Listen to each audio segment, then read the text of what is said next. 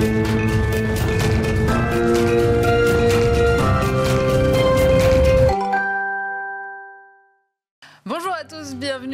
dans Strat. Ravi de vous retrouver. Hein. Chaque semaine, euh, on parle ensemble de communication, d'activation, de stratégie de marque, de publicité. Bref, plein de sujets passionnants. Alors, au programme cette semaine, eh bien, social media tendance 2024. Retour euh, de Facebook, utilisation des réseaux comme des moteurs de recherche face aux, aux évolutions permanentes. Eh bien, quelle stratégie doit-on adopter en 2024 sur les réseaux sociaux? On en parle avec We Are Social dans un instant. Agence média, quels enjeux Il y a un an, Marie Coste prenait euh, la tête de Remind PhD, agence média du groupe OMG. On fait le bilan de cette année, le point sur les enjeux de 2024 avec elle. Et puis la banlieue contre l'IA, souvenez-vous, c'était il y a euh, quelques mois, hein, Itch partait en campagne avec BETC contre les clichés qui alimentent euh, l'IA de mi-journée. Et après avoir récolté de nouvelles images de la banlieue plus positives, et eh bien Itch les a envoyés à Midjourney qui a accepté de les intégrer dans sa base de données. Retour sur cette histoire incroyable à la fin de cette émission. Bienvenue dans Strat, c'est l'épisode 22.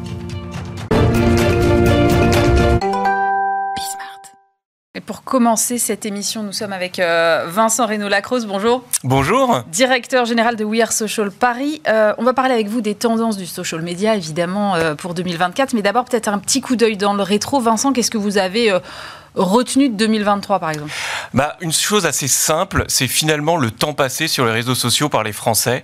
Euh, on a chez We Are Social un rapport qu'on appelle le Global Digital Report qui agrège, qui consolide toutes les données digitales. Et s'il y a un chiffre pour nous qui est à retenir, c'est ce, temps passé sur les réseaux sociaux, c'est près de deux heures aujourd'hui en France et c'est un temps qui est en constante augmentation. Là où on a un temps passé sur euh, l'univers digital, euh, web en général, qui est plutôt stationnaire depuis, depuis le confinement, depuis 2020, 2020, c'était un temps qui est autour de, des 5 heures. Ce temps, en revanche, passé sur le social, il augmente de plus en plus. Et donc, on comprend bien que derrière, on a des plateformes sociales, et ça vous a pas échappé, mm. qui prennent une place centrale dans nos vies. Et, euh, et cette place, elle, elle, se, elle se fragmente aussi en, en, deux grands usages. Il y a à la fois ces plateformes sociales, elles deviennent des, des grandes plateformes de contenu.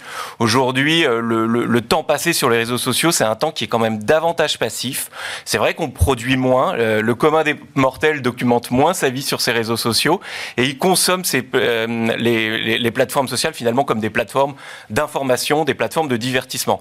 La deuxième tendance, c'est aussi, il y a quand même ce besoin d'échanger avec ses pairs, d'échanger avec sa famille, d'échanger avec ses amis. Et cette consommation, finalement, pardon, cette production de contenu, elle se déporte vers des espaces qui sont davantage privés. Euh, c'est les groupes privés, c'est les messageries WhatsApp, c'est aussi des features organisées par les plateformes qui vont permettre d'échanger de manière plus directe entre les créateurs de contenu et les, euh, et les communautés. Donc, donc euh, pour résumer, c'est effectivement une, un, usage plus massif des réseaux sociaux, mais une fragmentation euh, de, de, cet usage. Sur, sur cet usage massif des réseaux sociaux, on a beaucoup parlé de TikTok, qui était assez disons, dominant, on va dire. là, je lis à droite, à gauche que finalement, en 2024, ça pourrait être le grand retour de Facebook. Quel est votre avis, vous, là-dessus? Eh ben, Effectivement, on avait tous euh, enterré Facebook un peu trop vite. Euh, Facebook vient de publier des résultats records avec euh, derrière ces résultats, il y a effectivement une croissance des volumes publicitaires, mais il y a aussi une croissance, et ça c'est ça qui est plus étonnant, une croissance des communautés qui continuent de se développer, particulièrement en Europe et aux États-Unis, là où elles étaient davantage stationnaires. alors derrière cette croissance, c'est effectivement c'est on est davantage sur une population plus senior, qui est effectivement bien loin de la population originelle de, Facebook.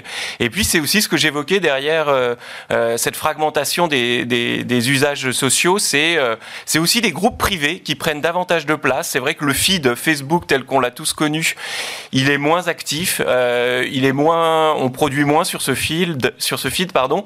en revanche, effectivement, on a ces, ces groupes privés qui prennent davantage de place. quand on parle de Facebook Facebook, on parle aussi de WhatsApp, on mm. parle aussi de ces groupes privés qui sont aussi davantage dominants. Et ce qui est intéressant aussi de noter, c'est que ces groupes qui étaient davantage réservés à un usage, je dirais, personnel, de plus en plus, ces groupes, ils sont aujourd'hui activés par des marques, ils sont aussi activés par des politiques, ils sont activés aussi de centres, autour de centres d'intérêt et ils prennent une place un peu plus forte. Et c'est aussi, un, quand on parlait de, de, fragmentation, il y a aussi une décentralisation aujourd'hui des, des, réseaux sociaux.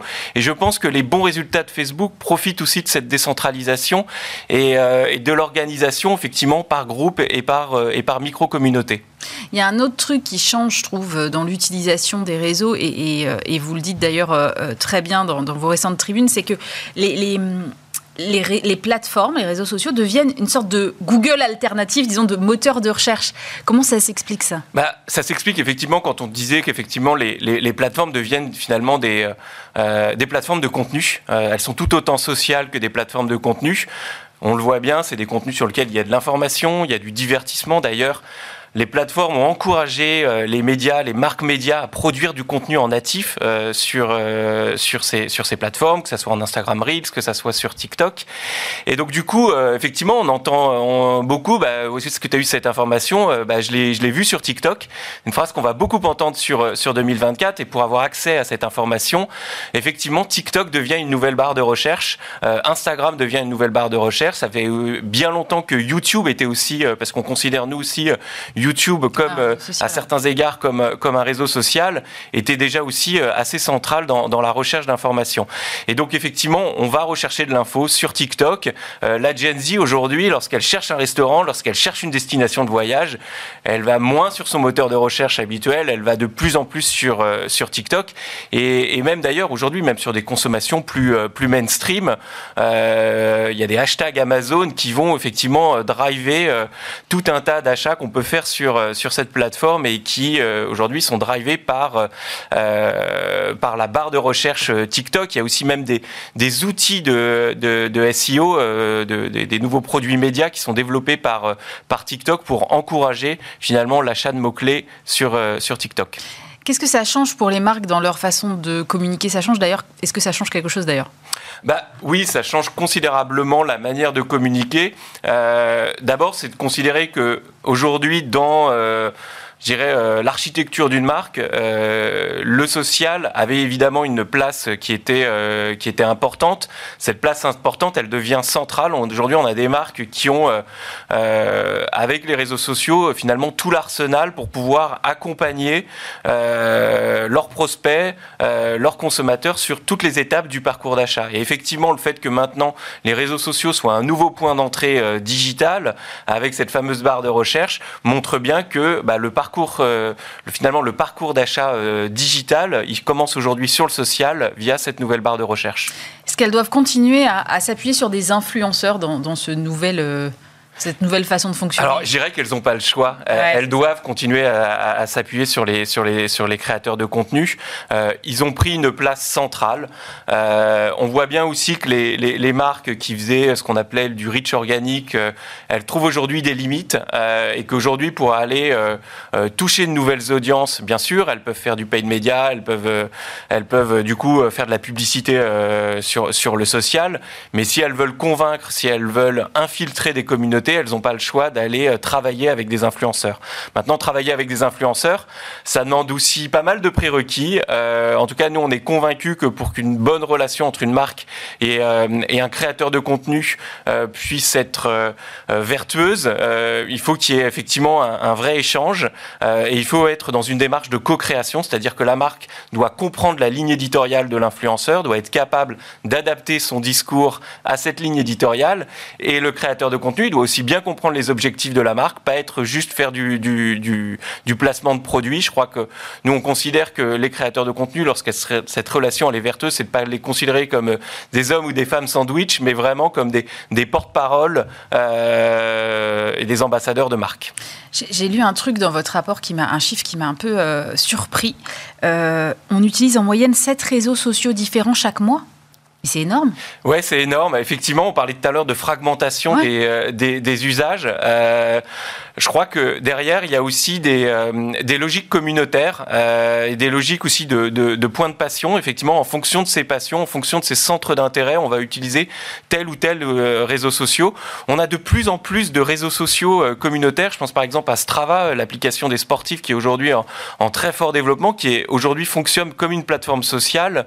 elle s'inscrit aussi dans cette démarche d'avoir des réseaux sociaux pour des usages bien précis. On a bien sûr LinkedIn dont le poids aujourd'hui est quasiment identique à celui euh, d'Instagram, qui est là aussi pour des, euh, historiquement bien sûr pour un usage professionnel, mais de plus en plus LinkedIn va être là euh, aussi pour, pour échanger avec ses pairs, pour créer des relations professionnelles ou pas d'ailleurs. Et donc encore une fois, on est dans une fragmentation du social et, et, et, dans un usage beaucoup plus massif du social. Et, et derrière, c'est aussi une convergence de tout ce qu'on pouvait faire avant dans le digital qui aujourd'hui se concentre sur les réseaux sociaux. Face à un tel éclatement, deux, deux questions. D'abord, est-ce qu'il faut souhaiter une interopérabilité entre les plateformes ou est-ce que ça c'est un peu utopique? Et deuxième question pour les marques, est-ce qu'il faut vraiment être présent partout?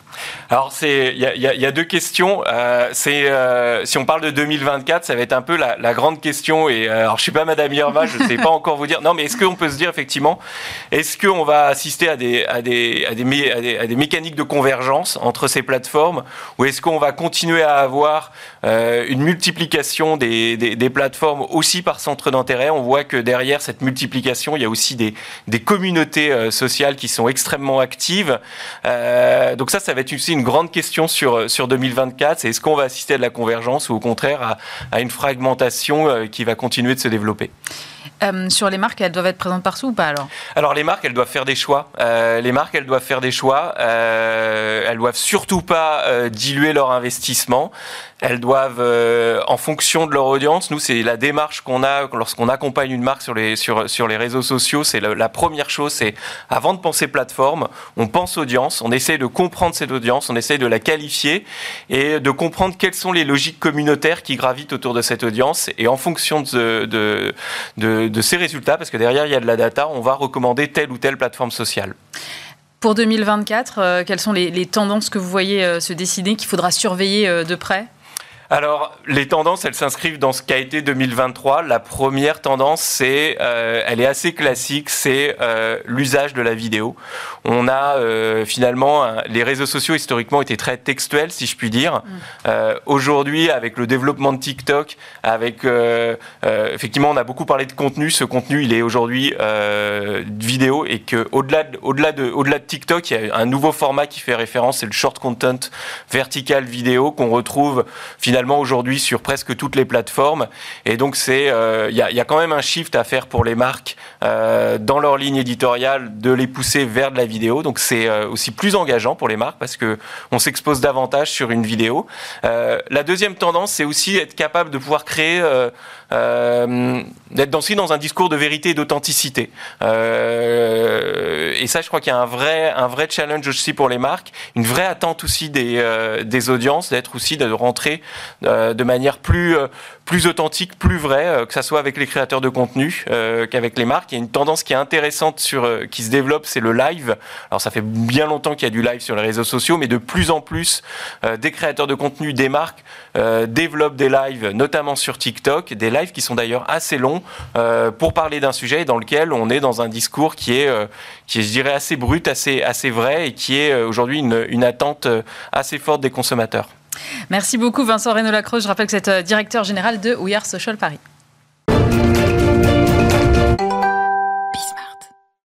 Et nous sommes maintenant avec euh, Marie Costeux. Bonjour. Bonjour. Vous êtes CEO de Remind PhD et vous avez été récompensé à plusieurs reprises au Grand Prix des agences médias dont Bismart était partenaire cette année. Alors qu'est-ce qui fait euh, la spécificité de votre agence sur ce marché euh, des agences médias?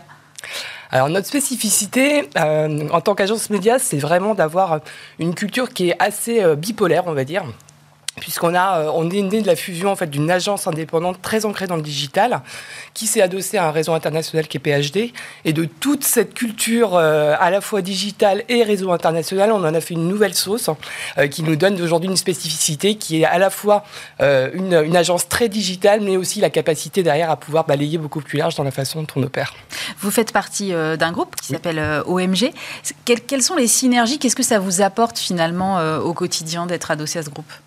Alors, on a aujourd'hui la possibilité, comme je le disais, de s'adosser à un réseau international, ce qui est quand même une vraie force, à la fois pour pouvoir aller piocher des connaissances, la capacité aussi de pouvoir aller regarder ce qui se passe sur d'autres marchés, euh, sur vraiment beaucoup de, beaucoup de locations qu'on peut avoir au niveau, au niveau du réseau, mais aussi la possibilité de pouvoir euh, s'adosser et euh, s'appuyer sur le groupe pour tout ce qui est développement d'outils, tout ce qui est développement de méthodologie et de process, tout ce qui est aussi derrière point de vue, négociation avec d'autres gros partenaires de notre écosystème.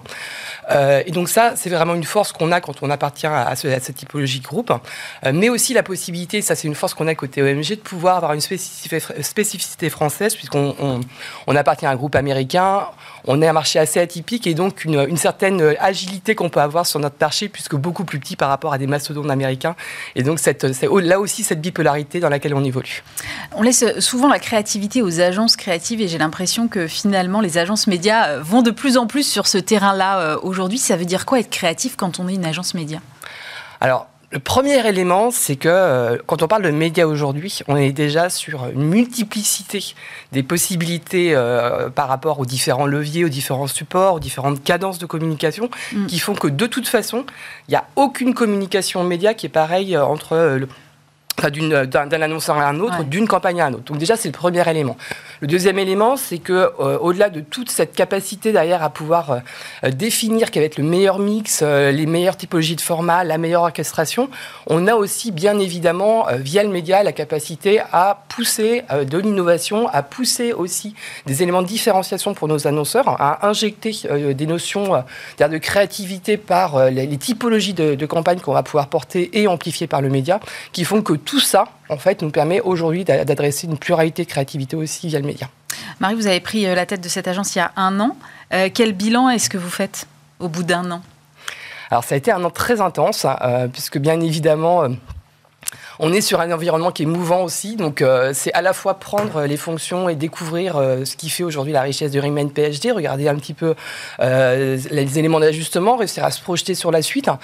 tout ça en prenant en compte aussi le fait qu'au-delà de ce qui se passe au sein de l'agence, il y a aussi un environnement qui bouge. Et mm. donc de pouvoir bouger à l'intérieur de, l'agence tout en continuant à suivre tout, toute, la, toute la mouvance externe et de se dire qu'à un moment, il faut qu'on arrive à se projeter avec Remain PhD qui est intégré et puis réussir aller un cran au-delà aussi dans la, dans la projection de 2024 et sur les prochaines années. Justement, quels vont être vos enjeux pour 2024, vos ambitions?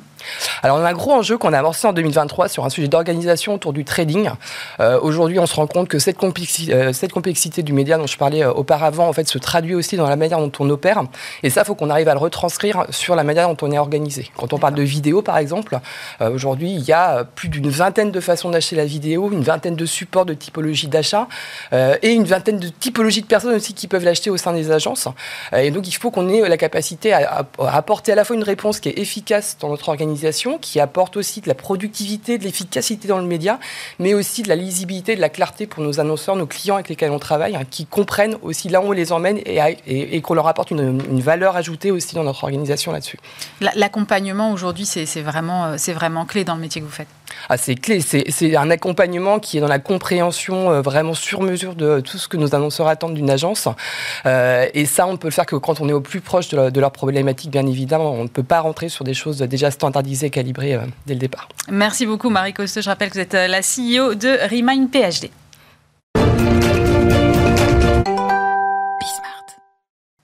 On va faire un petit suivi de dossier aujourd'hui. Euh, c'est assez inhabituel, mais euh, j'ai le plaisir de retrouver euh, Renaud Bert, CMO de Hitch, service de VTC spécialisé dans la desserte de la banlieue, à distance aujourd'hui. Alors, Renaud, vous étiez venu hein, il y a quelques mois sur, sur le plateau de Mark Strat nous raconter votre dernière campagne qui s'appelle Greetings from la banlieue, imaginée avec BETC. C'était une sorte de combat contre mid-journée pour changer l'image de la banlieue. Est-ce que déjà pour ceux qui auraient euh, manqué l'épisode précédent, vous pouvez un petit peu nous rappeler euh, quel était l'objet de cette campagne et comment vous l'avez orchestrée finalement?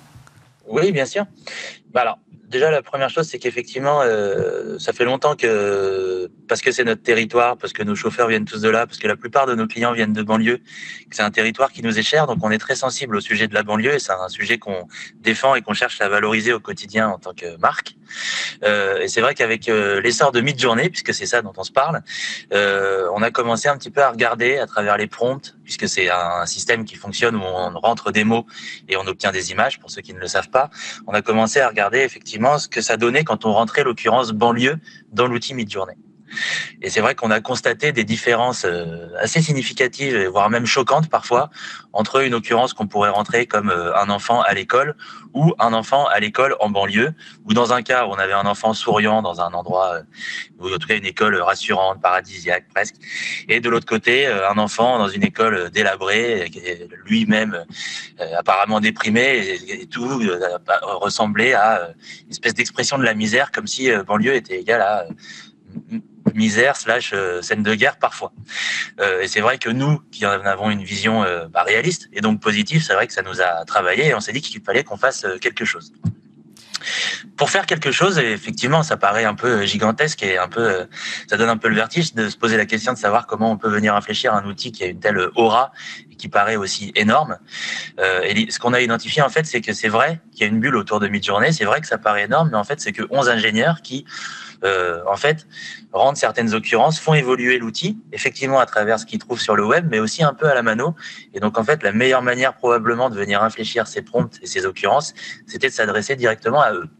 Et la manière dont on l'a fait pour les toucher directement, ça a été de shooter euh, des milliers de, photos euh, de la banlieue telle qu'on la connaît, telle qu'on la voit, telle qu'on l'aime, et de leur envoyer via des cartes postales, en espérant, et c'est là qu'on se retrouve pour se parler, avoir une réponse de mi-journée.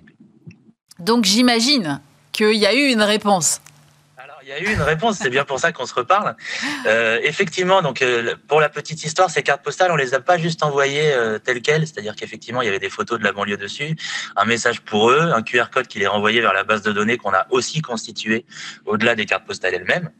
Mais ces cartes postales, on les a fait remplir par les habitants de la banlieue eux-mêmes. On a été dans la rue, on a, on s'est mis en partenariat avec des petits commerçants qui eux-mêmes distribuaient les cartes. Et donc, en fait, on a collecté 2000 cartes postales, un peu plus même, avec des petits mots euh, d'habitants de la banlieue, leur disant, écoutez, euh, vous êtes mignons, mais en fait, euh, juste chez nous, ça ressemble pas à ça, quoi.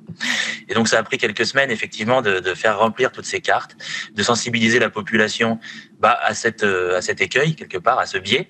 Une fois qu'on a collecté ces 2000 cartes postales, on les a envoyées dans un petit, enfin, un gros carton, euh, au siège de Mid-Journée pour la petite histoire, ça a pris un petit peu de temps parce que le colis s'est perdu. Euh, on a on a réussi à rentrer en contact avec eux juste pour savoir bêtement euh, si le colis avait été reçu. Mais en fait, euh, vous connaissez le monde dans lequel on vit aujourd'hui. Beaucoup travaillent en remote, donc ça a pris un petit peu de temps avant que l'un d'eux daigne aller jusqu'à la boîte la boîte aux lettres, tout bêtement. Et en fait, pour le dire très simplement, au bout de trois semaines, donc c'est relativement rapide, on a reçu une confirmation de mid-journée via Discord de la bonne réception du colis. Euh, et en fait, ce qui nous a plu et ce qui nous a surpris, mais en même temps, c'est tout à leur honneur, c'est qu'en fait, leur réaction a toujours, a toujours, enfin, dès le début et dès la réception, était hyper euh, positif. C'est-à-dire que là où ils auraient pu voir une attaque, et c'est vrai que notre, la manière dont on avait construit notre vidéo était assez euh, offensive, eux, ils ont vu une opportunité de venir améliorer leur outil puisqu'ils sont en fait dans une démarche de constant learning et donc en fait c'est une opportunité pour eux de venir améliorer une occurrence sur laquelle effectivement puisqu'elle était écrite en français ils n'avaient pas forcément je pense eu la vigilance nécessaire mais parce qu'ils sont pas 5000 ils sont 11 et donc ils ont ils ont eu une opportunité de collaborer avec nous pour venir améliorer cet outil. Donc ce qui s'est passé après la réception des cartes postales c'est qu'un euh, de leurs ingénieurs nous a contactés euh, pas sur Discord mais cette fois-ci sur X anciennement Twitter, pour nous demander en fait de nous envoyer euh, la base de données de manière à ce qu'ils viennent euh, la mettre et venir infléchir l'algorithme à travers la base de données qu'on avait euh, constituée. Donc autant c'était 2000 cartes postales, mais on avait constitué une base de données nous à la mano avec des photographes freelance de 4000 photos. Donc bon, le truc qu'on n'avait pas forcément vu venir, c'est que ces 4000 photos, il fallait pas simplement leur envoyer pour qu'ils puissent la mettre dans la base de données. Il a fallu la convertir dans un format assez spécifique.